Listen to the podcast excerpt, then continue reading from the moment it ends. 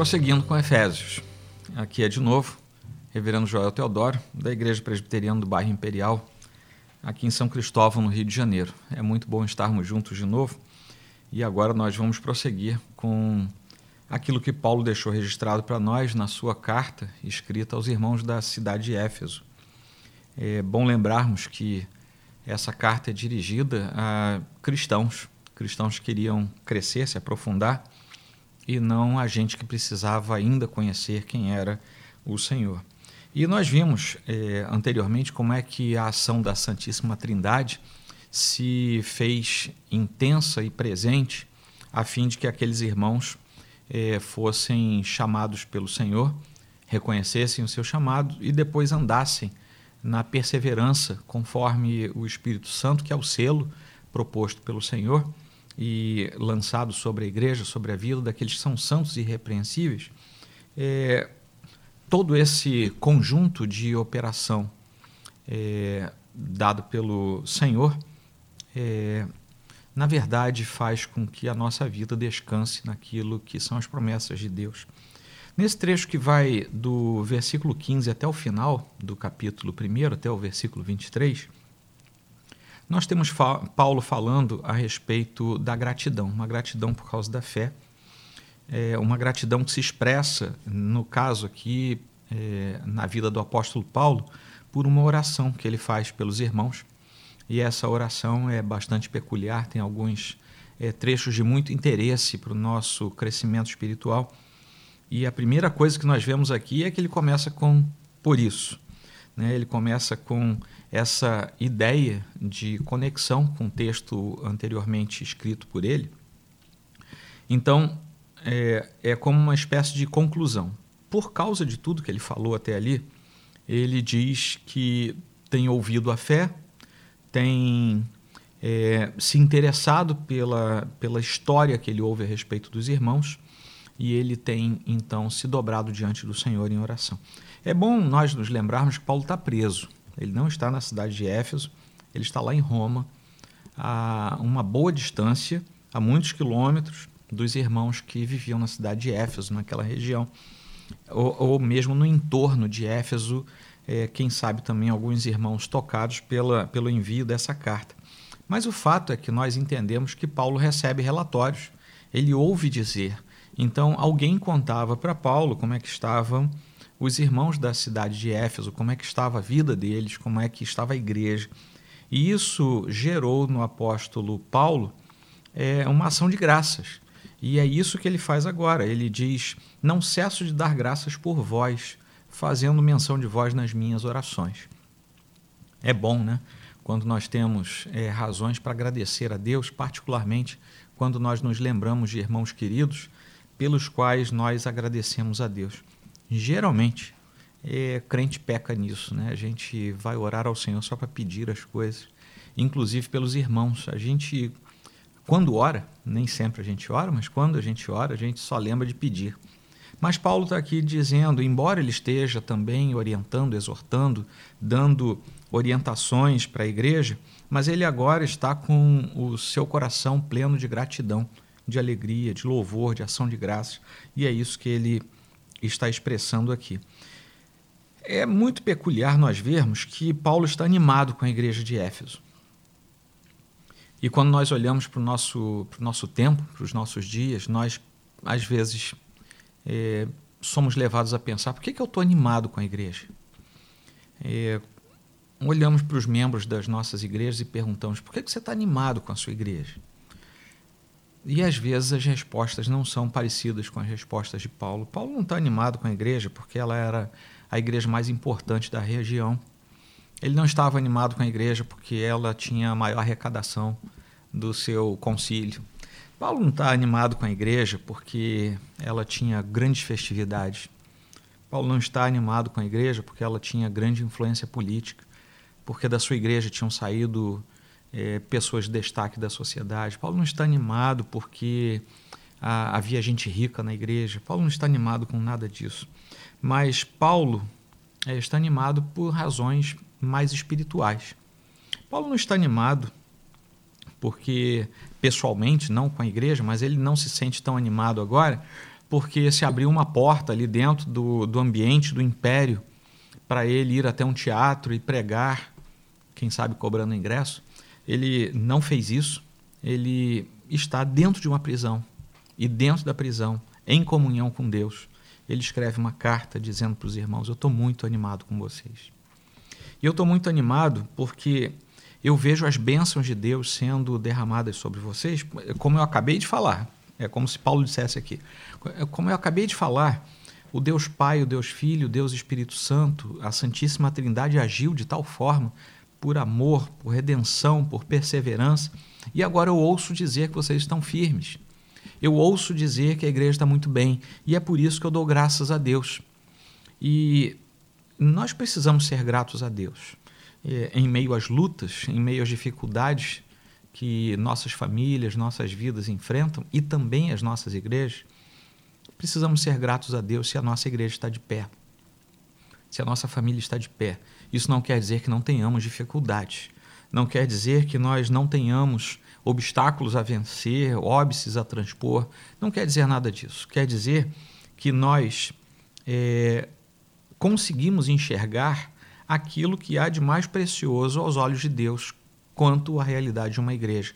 A igreja local que consegue, consegue estar inserida na igreja invisível do Senhor, naquela igreja que vai chegar pura e imaculada lá na glória. A igreja local saudável, ela está inserida nessa igreja, é, que é a igreja sobre a qual as bênçãos de Deus, oriundas do coração de Deus, é, são derramadas de modo é, claro, de modo abundante.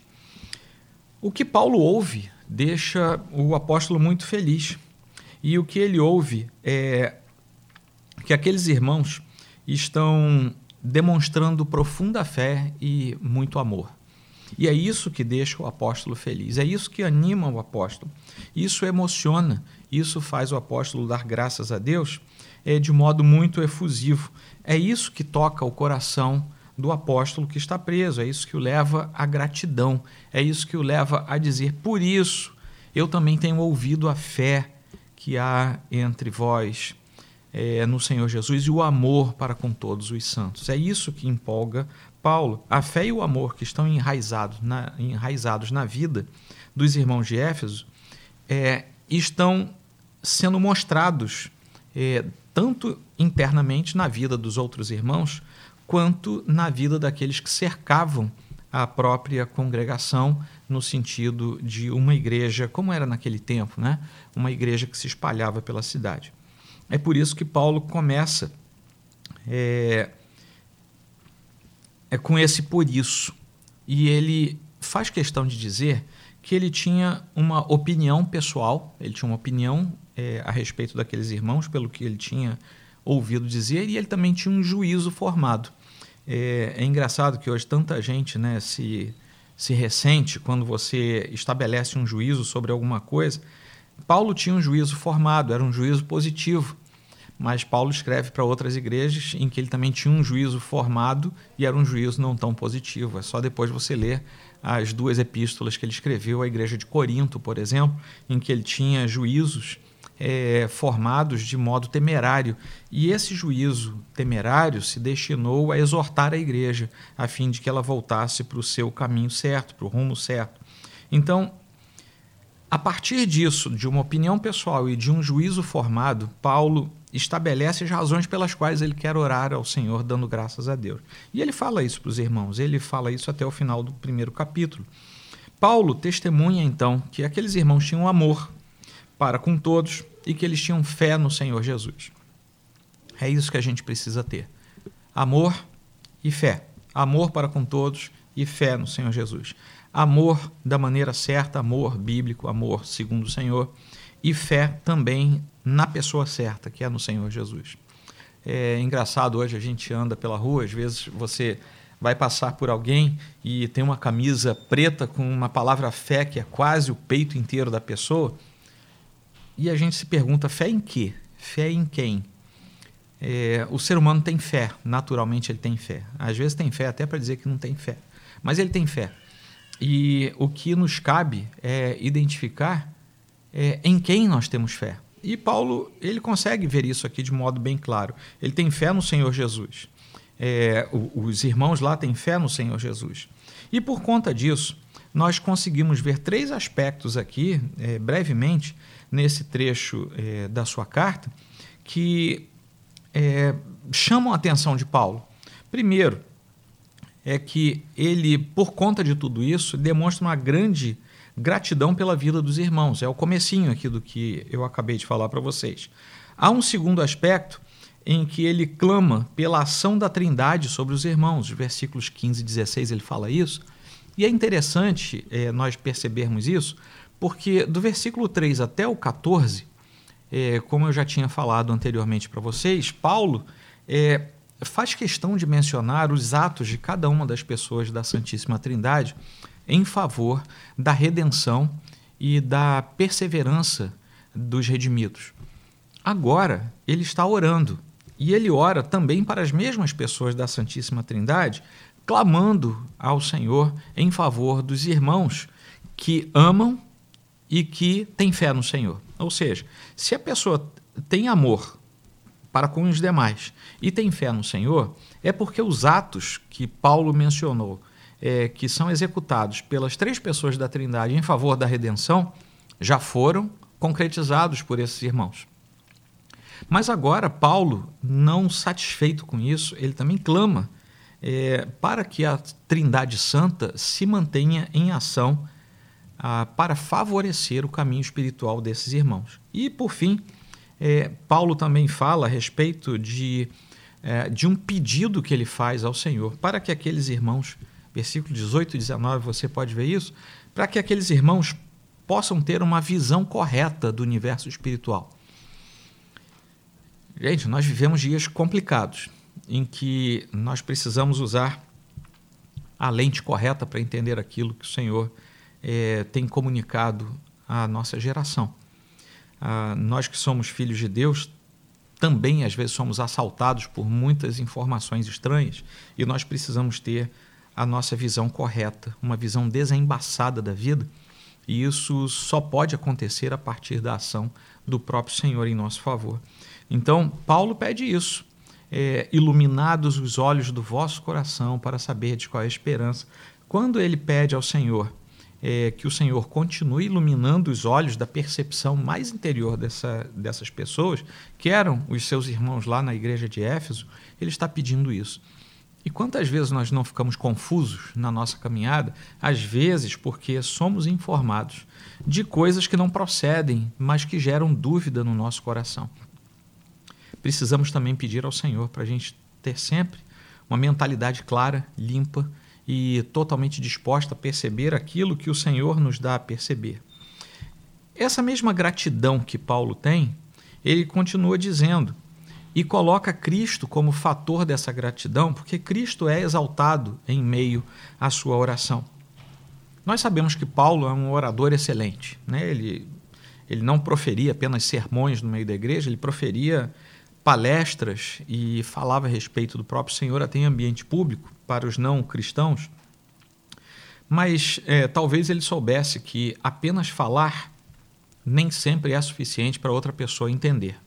Às vezes, é, como nós dizemos hoje, é, eu falei, falei, você não entendeu nada, eu vou desenhar para ver se você entende. E Paulo aqui, ele, ele parece que está gerando uma outra maneira é, de expressar a, a ação de Deus, é, quase como se ele dissesse isso. Eu vou desenhar é, para ver se vocês entendem agora. Isso ele faz no finzinho da narrativa dessa oração, é, porque ele precisa que os irmãos entendam como é que eu vou saber que Deus está em ação a meu favor. É, basta que você ore e Deus está resolvendo tudo. E Paulo então diz o mais claramente possível que na verdade tudo isso aí vai se colocar em ação não é tanto que a sua oração tenha poder, não é isso que ele está dizendo, mas ele está dizendo que tudo aquilo vai acontecer através de Jesus Cristo e somente através de Jesus Cristo. É por isso que ele tem tanta convicção de que, falando a respeito dessas coisas, é, ele tem grande esperança de que tudo isso aconteça. Ele clama ao Senhor e ele diz aos irmãos que isso é, tem a uma grande possibilidade de ser obtido como resposta, porque somente em Jesus Cristo ele confia que as coisas podem acontecer. É, o versículo 19 é, diz assim: Qual a suprema grandeza do seu poder para os, com os que cremos? Segundo a eficácia da força do seu poder. É, quando é que isso ocorre? É em Cristo. Em Cristo, porque depois no, no versículo 20 ele diz: O qual exerceu ele em Cristo, o poder foi exercido em Cristo. Então, novamente, as pessoas da Trindade estão sendo trazidas aqui à, à baila pela pena de Paulo, a fim de que nós entendamos o que é que está acontecendo e por que é que Paulo está orando pelo bem daqueles irmãos. É mais ou menos o seguinte: as pessoas, é, nós, temos dificuldade muitas vezes de entender o plano geral daquilo que Deus nos dá. E às vezes a gente fixa o olhar em pontos perdidos da nossa visão. Sabe quando você fica ali na, na beira de uma praia e você fica com aquele olhar perdido assim? Na verdade, você não está perdido, você está pensando na vida, enfim, mas você deixa o seu olhar é, devagar. É, às vezes você está conversando com uma pessoa, você lembra de alguma coisa e o seu olhar fica parado assim no meio do nada. É alguma coisa parecida com isso que parece estar aqui à, à tona e a ideia é que aquele nosso olhar fica assim meio perdido, meio para baixo. É como se Paulo dissesse assim: Eu preciso ajudar vocês a olharem para o lugar certo. E vocês vão ter que olhar, não mais assim com esse olhar esvaziado de propósito. Vocês vão ter que olhar para o alto, vocês vão ter que olhar para Cristo, porque é ali que as coisas se resolvem. É em Cristo que as coisas se resolvem, porque quanto mais para perto de nós estivermos olhando, quanto mais perdido for o nosso olhar, mais a gente distancia o olhar das respostas e da ação do próprio Senhor. Isso quer dizer que o Senhor vai nos abandonar? Não, não é isso que eu falei, não. Mas isso quer dizer que nós teremos talvez dificuldade em manter as prerrogativas da nossa caminhada com Cristo, porque simplesmente nós estamos olhando para o nada. Enquanto que nós precisamos olhar, aliás, é bom a gente lembrar que o próprio Paulo diz que nós devemos deixar as coisas para trás, devemos olhar né, para lá, para cima, para frente, é, para o alto, porque é lá que está a nossa esperança, é lá que está o Senhor a quem nós devemos ansiar. É, olhando para o alto, nós deixamos de olhar para perto de nós. Quanto menos para perto de nós e mais para perto de Cristo nós olharmos, é, nós teremos aqui a ideia que Paulo quer dar aqui aos irmãos de Éfeso. Precisamos reconduzir o nosso olhar para o lugar certo. Nós estávamos mortos, perdidos nos nossos delitos, nos nossos pecados, éramos zumbis, parecíamos vivos, mas não éramos. Aí o Senhor nos resgatou, nós fomos salvos, passamos a andar com o Senhor. Mas é impressionante como a nossa caminhada faz com que a gente vá perdendo muitas vezes o brilho do olhar. A gente vai se cansando, a gente vai deixando de prestar atenção nas, nas coisas mais intensas, mais certas, nas coisas mais preciosas da caminhada, e a gente às vezes vai embaçando a vista. O que Paulo está propondo aqui é que esse olhar precisa ser reconduzido para o lugar certo precisa ser colocado em Cristo. Agora não é mais colocado em Cristo para a salvação. Você é salvo. Se você é filho de Deus, você é salvo. Mas é um olhar que é reconduzido para Cristo a fim de que nós não tenhamos o nosso olhar embaçado e possamos perceber claramente aquilo que o Senhor está fazendo por nós. Talvez também perceber aquilo que o Senhor nos mostra de nós mesmos, com um olhar mais claro, mais translúcido, percebendo aquilo que o Senhor mostra. Com isso, com essa fala de Paulo aqui, nós entendemos que é, o Senhor é exaltado, ele é exaltado, ele está acima, ele é exaltado. E ele é exaltado é, acima de três coisas, pelo menos. Ele é exaltado, versículo 20, Paulo fala disso, acima da morte. A morte foi vencida, a morte fica abaixo, Cristo fica acima. A morte é um intercurso da natureza e da natureza pecaminosa. Cristo é totalmente santo. A morte veio contra Cristo, mas ele a venceu. Ele e depois ele disse que esse é o, o último inimigo a ser vencido, inclusive para mim, para você, para nós que somos filhos de Deus, a morte também é algo que já foi vencido em Cristo e na nossa história pessoal também será vencido. A, a morte não é capaz de nos deter, como não foi capaz de deter o Filho unigênito do Senhor.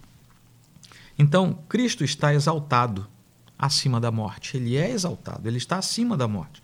Por isso que o nosso olhar não pode ficar para baixo, tem que olhar para cima, porque é lá que o Senhor está exaltado. Lá em Colossenses 1, aliás, eu já falei antes para vocês que Efésios e Colossenses podem ser chamados de epístolas gêmeas ou cartas gêmeas, porque muita coisa que Paulo trata em uma, ele trata na outra também. É, e lá em Colossenses 1, é, Paulo fala disso também, de que todas as coisas foram criadas nos céus, sobre a terra, coisas visíveis, coisas invisíveis, tronos, soberanias, poderes, tudo foi criado é, por meio dele para ele. Então, todas as coisas estão abaixo dele. Não há nada que esteja pelo menos no mesmo nível é, que o nosso Deus. Tudo está abaixo dele. Tudo é criação dele e para ele. Então, a, a enumeração que Paulo estabelece, tanto aqui quanto em Colossenses e em outras partes do Novo Testamento, a enumeração de itens abaixo do Senhor, abaixo de Cristo, são elementos comprobatórios da preeminência do Senhor sobre todas as coisas. Não há nada que sequer se compare a Ele, está tudo abaixo dele. Então, se nós estamos com Cristo nas regiões celestes, e aí a gente tem que só ter cuidado para não entrar num discurso triunfalista, né? Mas o fato é que nós, que fomos redimidos pelo Senhor, somos coerdeiros com Cristo, nós estamos assentados num, numa estatura diferenciada por causa do Senhor.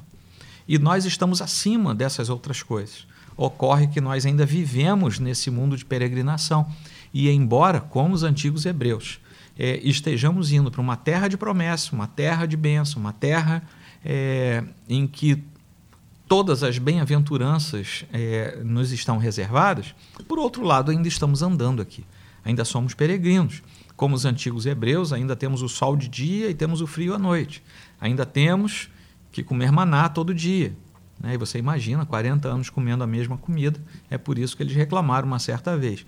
Mas não podiam reclamar de fome, não podiam reclamar de abandono, a roupa não gastou, a sandália não gastou, enfim nós também somos assim. Alguns elementos, inclusive da natureza e das circunstâncias, não nos tocam, porque o Senhor nos preserva. E isso tudo por sua graça e seu amor. Nós, então, é, estamos andando com esse Senhor que é exaltado acima de todas as coisas, exaltado acima da própria morte.